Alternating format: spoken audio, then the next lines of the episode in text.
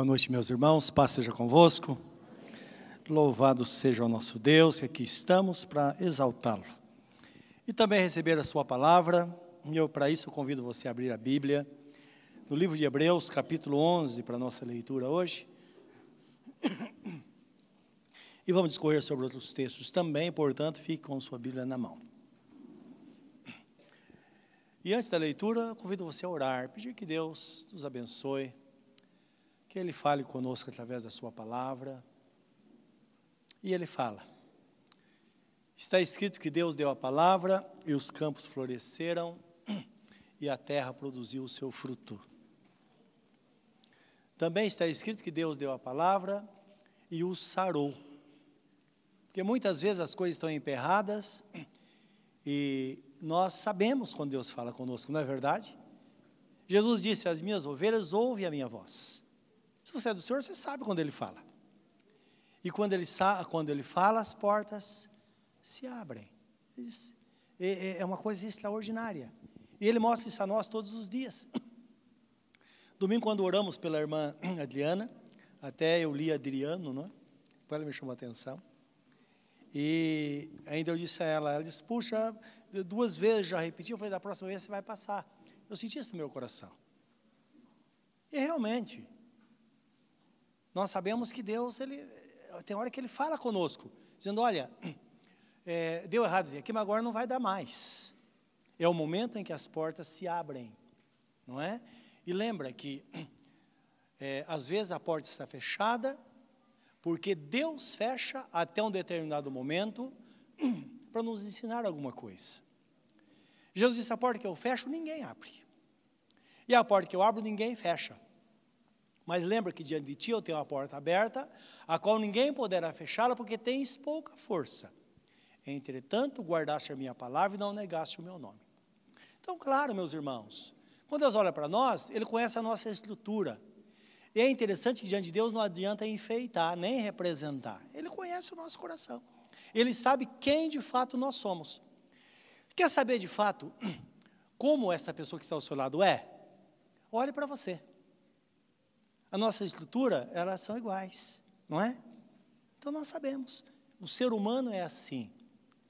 Agora, é por isso que estamos aqui confiando no Senhor, aplicando nele a nossa fé, e de fé em fé é que nós alcançamos toda a graça de Deus na nossa vida.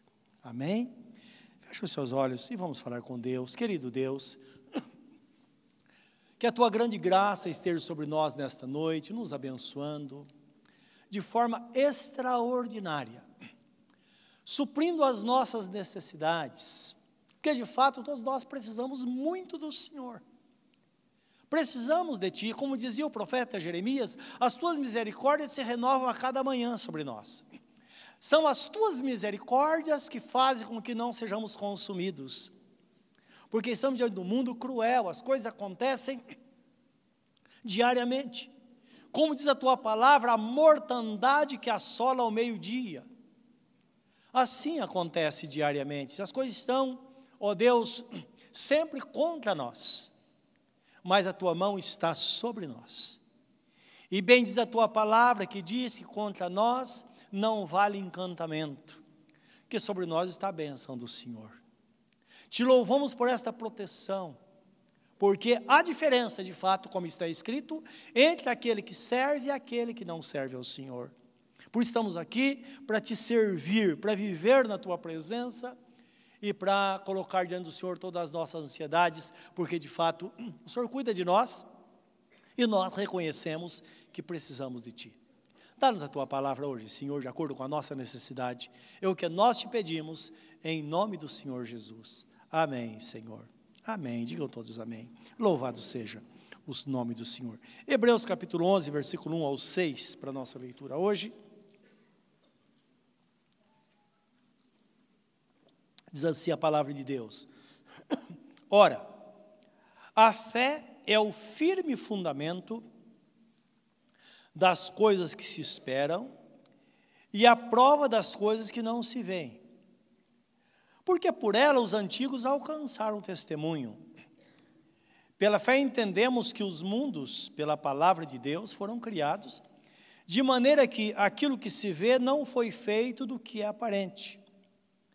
Pela fé, Abel ofereceu a Deus maior sacrifício do que Caim, pelo qual alcançou o testemunho de que era justo, dando Deus testemunho dos seus dons, e por ela, depois de morto, ainda fala.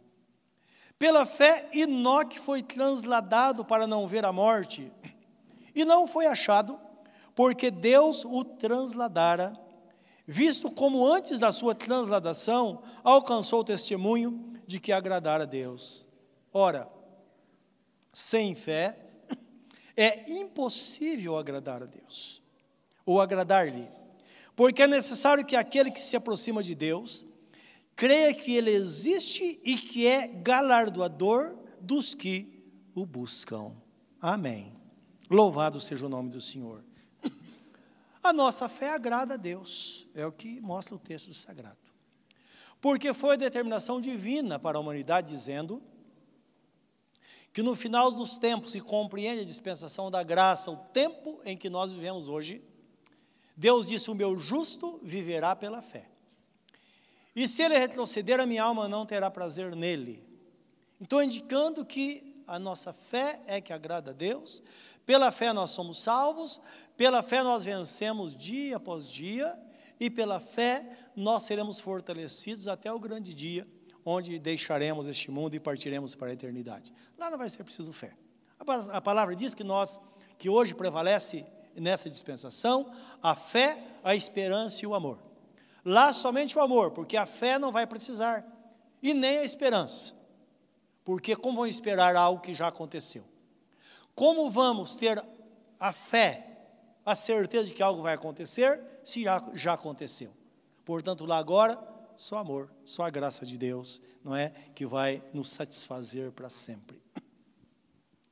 A nossa fé em Deus e na Sua palavra, meus irmãos, traz ao crente a vitória em qualquer circunstância.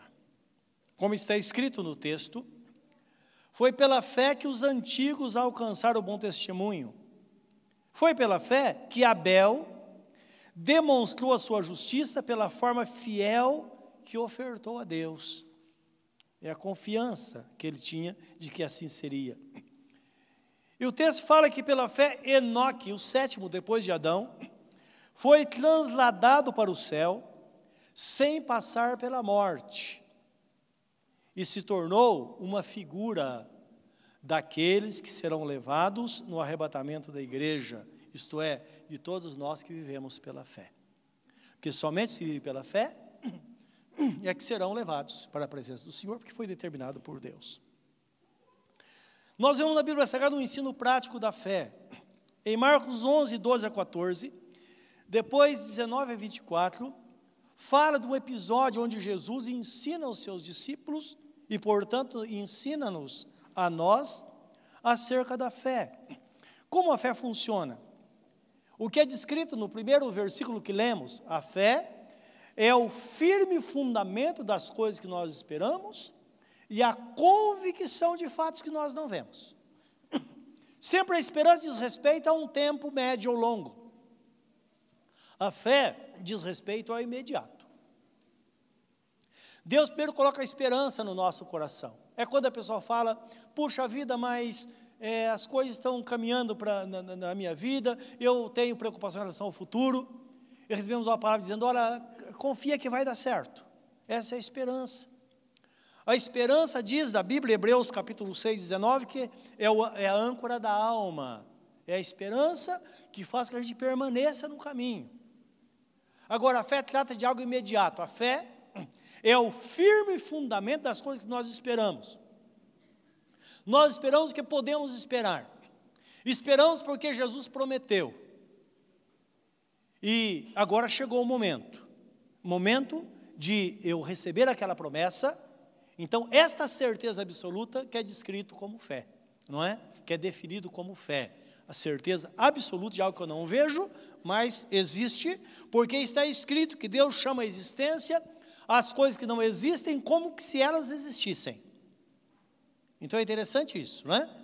A, a princípio a fé ela é abstrata, isto é, ela não tem nada concreto. Mas a partir do momento que eu tenho uma, um fundamento, que o Senhor prometeu, a palavra promete, a minha confiança está nele, a minha vida está adequada à vontade de Deus, porque eu creio, eu sou daquele, daquele que vive pela fé, ou daqueles que vivem pela fé. Então agora, eu crio esse fundamento. Então, eu posso de fato ter essa certeza absoluta, que assim como eu creio, assim será. É o que Jesus ensina nesse texto aqui. Então o texto começa dizendo, no versículo 12 de Marcos 11: E no dia seguinte, quando saíram de Betânia, teve fome.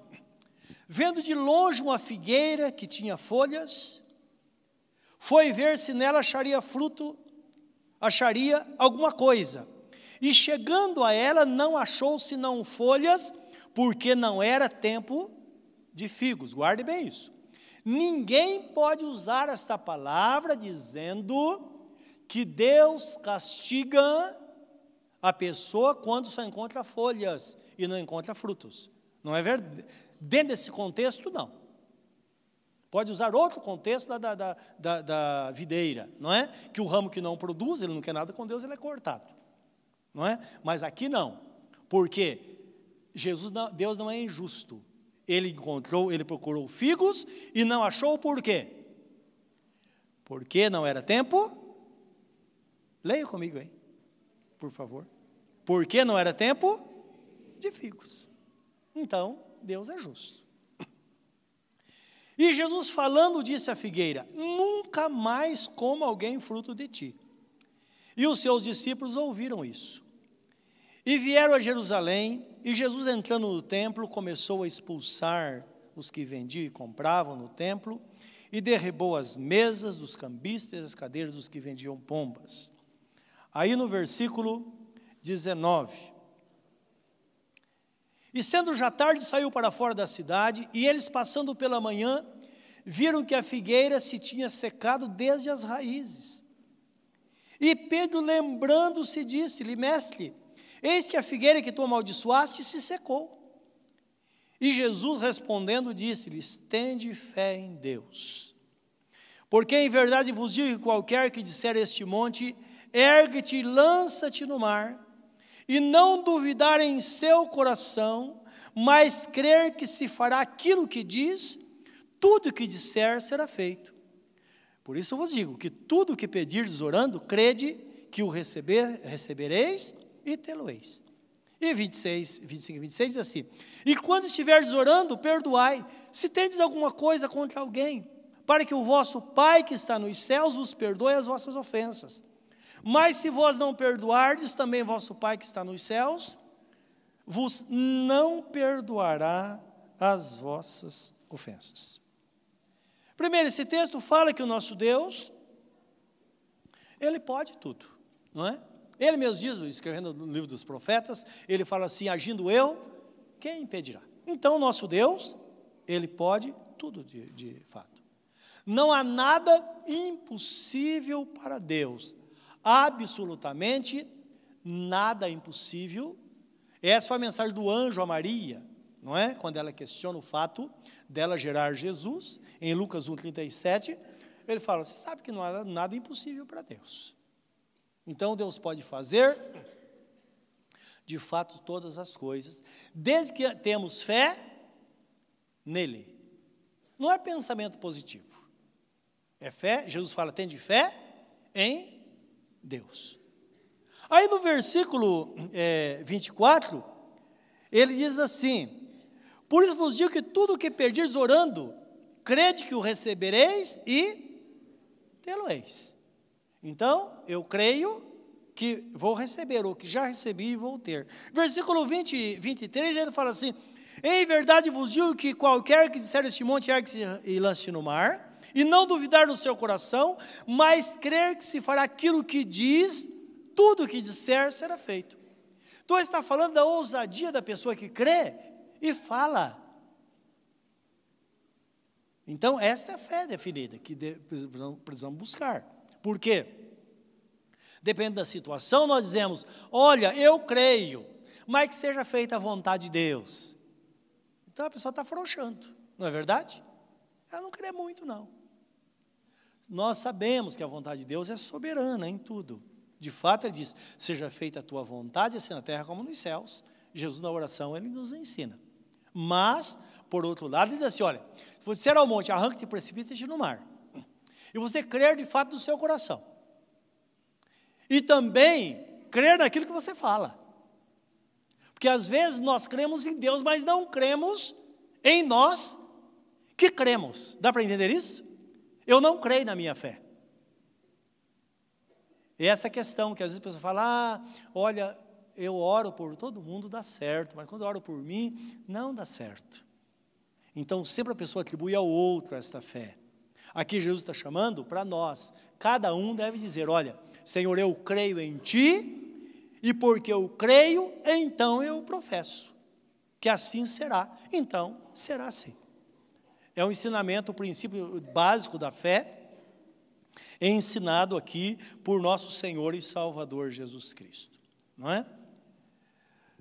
Nós sabemos que Jó, todo mundo conhece a história de Jó, não é?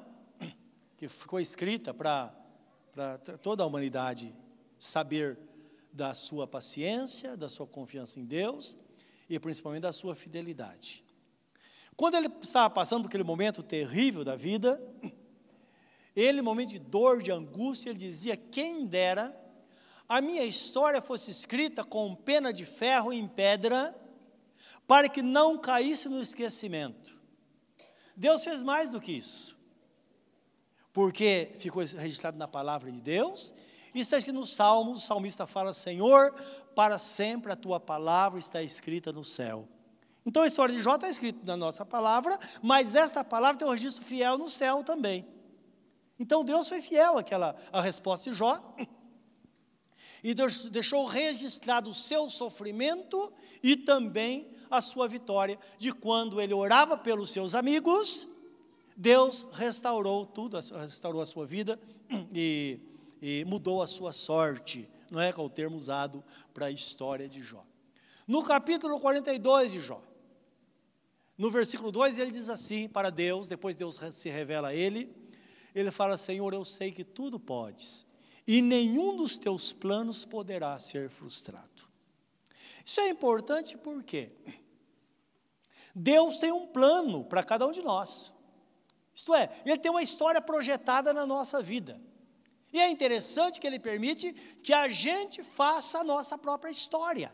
Esta é a vantagem daquele que está em Cristo, porque nós queremos fazer uma boa história, escrever uma boa história. E Deus então está no controle. De repente, eu quero me desviar para a esquerda ou, ou para a direita, há intervenção divina na minha vida. E ele me traz para o caminho de novo. Não, a sua história, se você for por este caminho, não vai terminar bem conforme o meu plano. É desta forma que Deus nos conduz. Ora, alguns dizem: se Deus tem um plano para a minha vida, para que me preocupar? Ora, meus irmãos, nós sabemos que Deus nos move dentro desse plano. É até a razão porque nós somos movidos a orar, a buscar a presença de Deus, para permanecermos dentro deste plano, mas nós sabemos muito bem que o que nos move a oração, mesmo sabendo que tudo vai terminar de acordo com aquilo que Deus projetou, é que está escrito que é Deus quem opera em nós, tanto querer quanto realizar segundo Sua boa vontade. Traduzindo isso, ou parafraseando, dentro do entendimento melhor, o texto significa o seguinte: que Deus, Ele coloca o desejo no nosso coração, Ele coloca sonhos no nosso coração e depois nos ajuda a realizar aqueles sonhos. É quando você está em casa e você pensa, puxa vida, isso poderia ser bom. É uma ideia que surgiu. Você fala, deve ser na minha cabeça, mas aquilo não sai. Quase sempre, eu digo quase sempre porque porque às vezes o inimigo tenta transtornar o nosso caminho. Essa é a razão por que que devemos ter discernimento dos espíritos, que é um dom precioso que Deus dá à igreja. Mas quase sempre, quando surge uma ideia, nós vamos descobrir que Deus está colocando aquela ideia no nosso coração. E muitas vezes pode ser uma ideia absurda, que nós isso pode ser alguma, isso não pode ser Deus. mais nós buscamos em oração, aquilo pode ir amadurecendo, amadurecendo, de repente vemos alguma possibilidade, de repente aquela possibilidade aumenta, quando menos percebemos, nós estamos começando aquilo que Deus colocou no nosso coração como um pensamento. Aí descobrimos que Ele está nos ajudando a conduzir as coisas até que a mais perfeita vontade dele se cumpra na nossa vida. Foi por isso que Jesus Cristo disse, livro de João, capítulo 10, capítulo 3, versículo 8, ele diz que o crente é como o vento, que não se sabe de onde vem, nem para onde vai, no entanto, ouve-se a sua voz. Está falando das mudanças que acontecem na vida de uma pessoa que está servindo a Deus, meus irmãos. E se você está servindo a Deus há muito tempo, pare e pense, quanta coisa já aconteceu na sua vida, quanta coisa. E hoje você olha que Deus estava lá. Mas é uma coisa tão ruim que você diz: Meu Deus, agora acabou tudo. E ele colocou: Não, não acabou, não. Isso faz parte. Isso faz parte do plano maior que eu tenho para a sua vida, porque eu estou presente.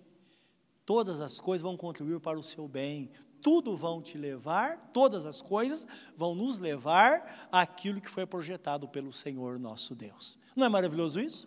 Foi por isso que Jó, entendendo, depois de toda aquela tragédia na vida dele, que nós não sabemos quanto tempo levou, ele fala: Senhor, eu sei que tudo podes e nenhum dos teus planos poderá ser frustrado. Isso é um descanso para nós que cremos nele, que temos a no nossa confiança no Senhor. Talvez você já perguntou na leitura da Bíblia, pelo menos deveria, porque a gente tem que estar atento a tudo que está escrito. Versículo 26, 25 e 26 tem um texto fora de contexto ou fora do contexto. Quando dá uma palavra, devemos parar e pensar por que, que essa palavra está aqui. Jesus está falando de fé. De repente ele para e ele diz assim: E quando estiverdes orando, se tendes alguma coisa contra alguém, perdoai, para que o vosso Pai que está nos céus os perdoe as vossas ofensas. Mas se vós não perdoardes também ao vosso Pai celestial, o vosso Pai que está nos céus, vos não perdoará as vossas ofensas. Nós sabemos que em meio a tudo isso, aqui Jesus lança um teste para ver se de fato nós estamos em sintonia com Deus. Sabe por quê? Só perdoa aquele que está com o coração no Senhor. Dois elementos extraordinários que estão na vida do crente. Ele tem capacidade para reconhecer o seu erro e pedir perdão se houver necessidade. E tem disposição também para perdoar. Mesmo que o outro não se arrependa. Porque Jesus disse a Pedro: aquele a quem perdoar serão perdoados, e aqueles a quem retiver serão retidos.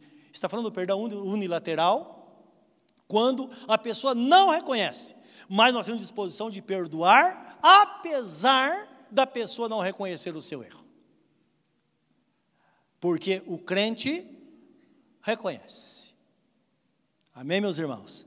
Então Jesus joga essa palavra fora de contexto só para chamar a atenção, porque ele está falando com aqueles que têm sintonia com Deus, aqueles que realmente entendem o que é o caminho da fé, o que é crer na palavra, o que é ter essa comunhão com o Senhor, o que é colocar a sua vida nas mãos de Deus, pensando bem, meus irmãos. A nossa eternidade nós colocamos na mão do Senhor. Colocar coisas terrenas, coisas temporais, coisas passageiras, é muito fácil. Não é? Isso não tem problema. Agora eu quero ver uma pessoa quando está na porta da eternidade que ela sabe que ela vai morrer agora. Deus está chamando para um acerto de contas. E ela, de forma segura, ela coloca a sua vida nas mãos do Senhor. Somente aquele que tem comunhão com Deus pode fazer isso. Então percebam, é disso que Jesus ele lança a mão, e graças a Deus que nós podemos testar a nós mesmos e saber que nós somos de Deus. Pergunta a pessoa que está ao seu lado: você é um perdoador? Fala para ela.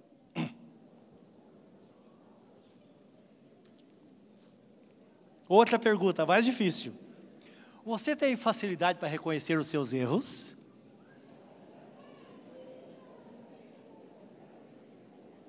Aí é difícil, aí pega mesmo, né? Que às vezes nós não temos essa facilidade. Então, significa, fala para ele, você é um crente. Né? Você é um cristão. Louvado seja Deus. Uma vez vivendo da presença de Deus desta forma, buscando ao Senhor desta forma, percebam, com toda simplicidade, usando aquele princípio que Jesus Cristo disse: vocês são fracos, mas guardam a minha palavra. Deus não está falando com super-homens, super-crentes. Está falando com pessoas com o coração cheio de temor, como diz a Bíblia, a Bíblia Sagrada, que teme e treme diante da palavra do Senhor. Essa é a pessoa que Deus está falando, não é? Pessoas que têm um coração voltado para Deus. Então, o nosso Deus, a Bíblia Sagrada apresenta o exemplo do poder e da boa vontade de Deus para com os seus filhos, para com o seu povo. Por que, que Deus faz questão de fazer, de mostrar essas coisas? A Bíblia fala que nós estamos rodeados de uma nuvem tão grande de testemunhas, pessoas que foram vitoriosas servindo a Deus. Então o texto fala, Hebreus capítulo 12, versículo 1, nós que estamos rodeados de uma nuvem tão grande de testemunhas, corramos com paciência ou persistência a carreira que nos está proposta, deixando todo o embaraço, todo o pecado, olhando firmemente para Jesus, que é o autor e consumador da fé. O texto está falando, ó, sem correria, não adianta correr. Quem correr muito acaba caindo. É preciso dar passos firmes, olhando firmemente para Jesus. Ele é o autor e consumador da fé. Passo a passo, nós chegaremos lá, acreditem. Passo a passo, nós receberemos a coroa da vida naquele dia. E o nosso Deus, por causa disso, Ele mostra o seu amor e a sua bondade, como Ele cuida, é a vontade dEle cuidar de nós. Quando ele diz, Jesus fala, tende fé em Deus, porque esta fé vai mover a, o coração de Deus a nosso favor. E realmente nós vamos obter vitória, porque as portas dos céus se abrem. Jesus fala, janelas dos céus se abrem, não é? E as bênçãos são derramadas sobre nós, porque Deus abre o seu bom tesouro, os céus, e derrama as suas bênçãos sobre a nossa vida. Então, decorrer da história da humanidade, Sempre aconteceu isso àqueles que buscam a presença de Deus. E existem pessoas que não têm esperança, diz a esperança acabou. Não tem mais jeito. Você já passou por isso, não é? Ah, não tem mais jeito, é melhor parar com tudo. Ah, nem vou orar mais, seja o que Deus quiser. Quero que você veja uma palavra deixada por Deus no livro do profeta Ezequiel, capítulo 37, de 1 a 14, onde o povo de Israel estava assim. Eles estavam agindo e nada dava certo, e quanto mais mexia, pior ficava.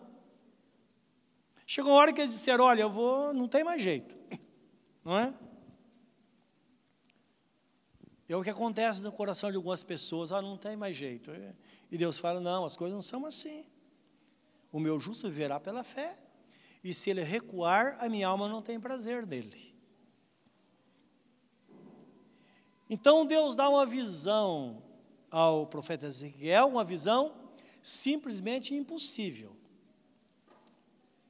Que é a visão do vale de ossos secos, que eu creio que é bem conhecido toda a igreja. Está no capítulo 37 de, de, de Ezequiel. E o profeta começa a narrar então a sua experiência. Ele diz assim: Veio sobre mim a mão do Senhor, e o Senhor me levou em espírito e me pôs no meio de um vale que estava cheio de ossos. E me fez andar ao redor deles, e eis que eram muito numerosos sobre a face do vale, e estavam sequíssimos. E me disse: Filho do homem, poderão viver esses ossos? E eu disse: Senhor Jeová, tu sabes.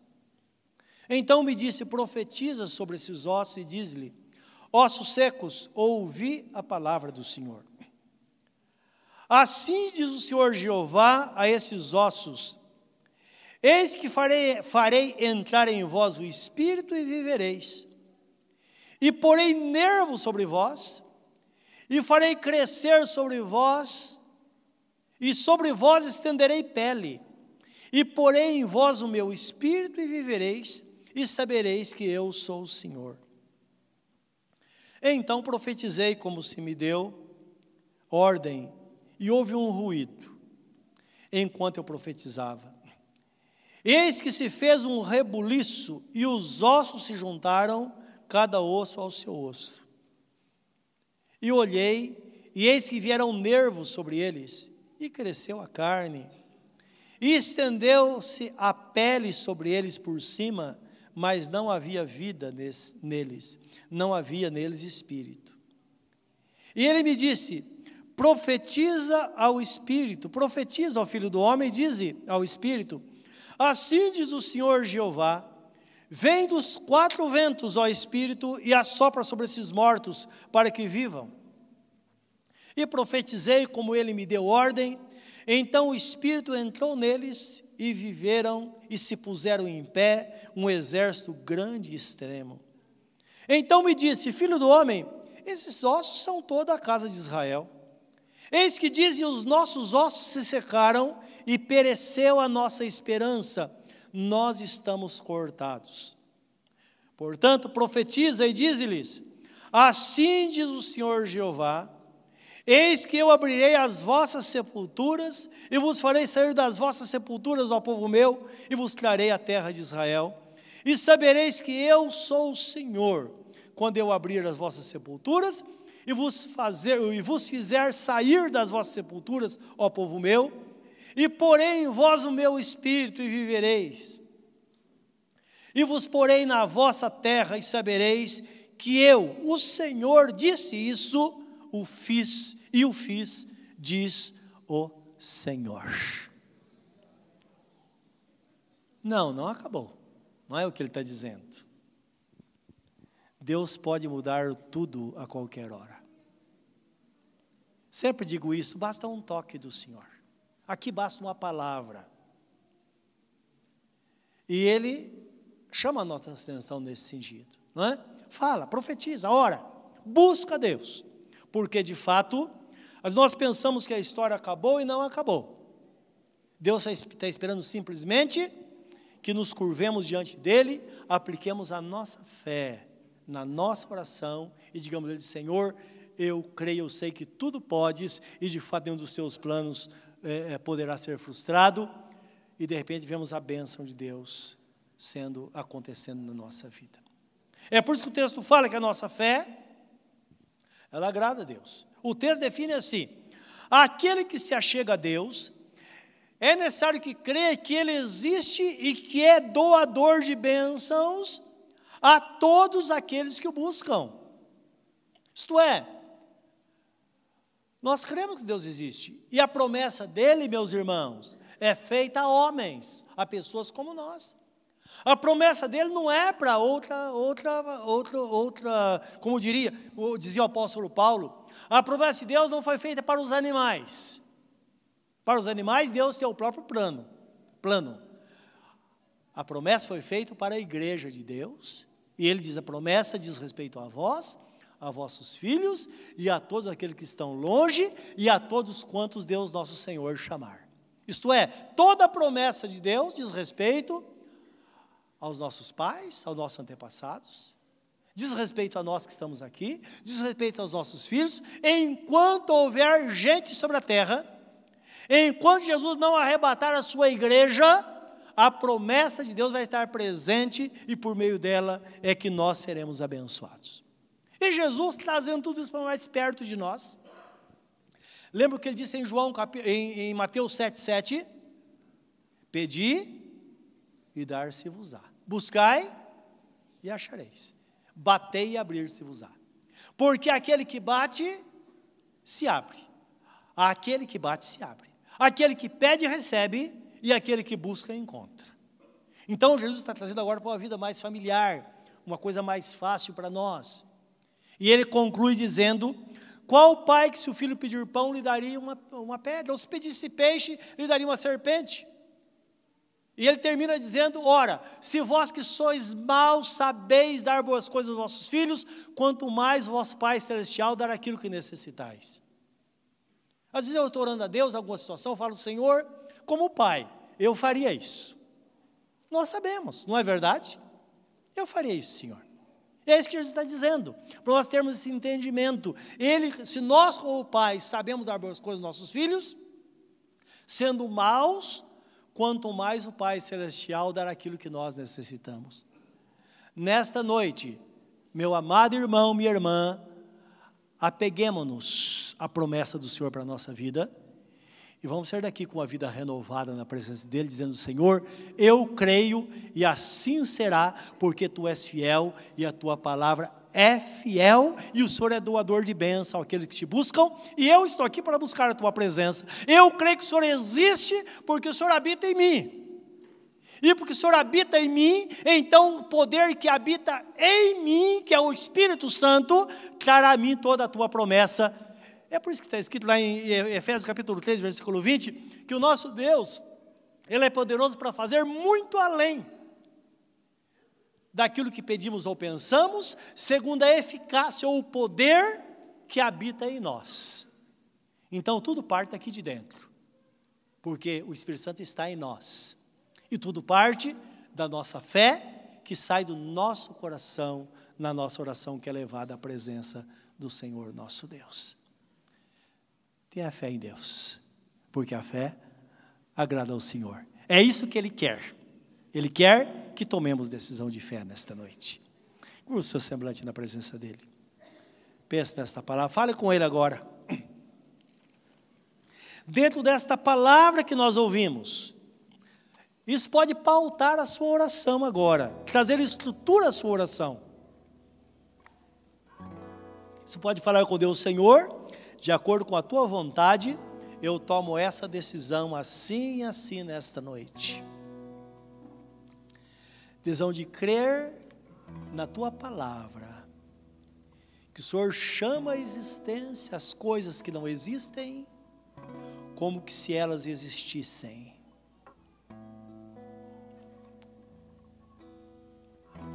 O Senhor tira a vida da morte. O, Senhor tira a paz da guerra. O Senhor tira a alegria do sofrimento. Ele transforma as coisas num piscar de olhos. E tudo começa dentro de nós. Nada é grande demais para Deus, nada é impossível para o Senhor. E Jesus disse: Tudo é possível aquele que crê, porque se creres, verás a glória de Deus. Pai Santo, nós cremos no Senhor e cremos na Tua palavra. E neste momento nós colocamos, ó Deus, cada situação diante do Senhor. Cada ovelha do Senhor está falando contigo nesta hora. Está apresentando a sua necessidade diante do Senhor. está dizendo, Senhor, eu creio. Eu creio, Senhor. Eu creio que assim será. Eu creio que a história não terminou. Eu creio, Deus, que o Senhor está no controle. Eu creio, Senhor, que as coisas estão acontecendo. Eu creio, Senhor, que tudo vai terminar bem por causa da, do Teu nome santo, por causa da Tua graça, por causa da Tua misericórdia, por causa da Tua promessa e do Teu plano na minha vida. Eu sei que assim será, Senhor. Meu Deus, cela nesta hora cada oração, cada pedido Lembra que estão as tuas ovelhas que ouvem a tua voz, que sabe quando o Senhor está falando, e captam para si a sua porção. Meu Deus, que a tua graça se manifeste por meio da fé na vida de cada um nesta noite. Cada família representada neste lugar. Cada dilema que é colocado diante do Senhor Cada situação, ó Deus, seja pautada com esta graça e pela fé no Teu nome, a situação seja mudada para a glória do Teu nome. É o que nós te pedimos de coração, em nome de Jesus. Senhor, agora vamos nos unir, Senhor, em oração nessa intercessão. Que este momento desorde a Teus anjos a nosso respeito, para trazer a bênção a cada um, para levar a bênção a cada um. Meu Deus, que, como está escrito, que o Senhor dá ordem aos teus anjos a nosso respeito, que assim seja nesta hora. Meu Deus, que os teus anjos valorosos em poder, que executa as tuas obras e obediência à palavra, entre em ação nesta hora, para que a bênção se estabeleça na vida de cada um, no nome santo e bendito de Jesus. Amém, Senhor.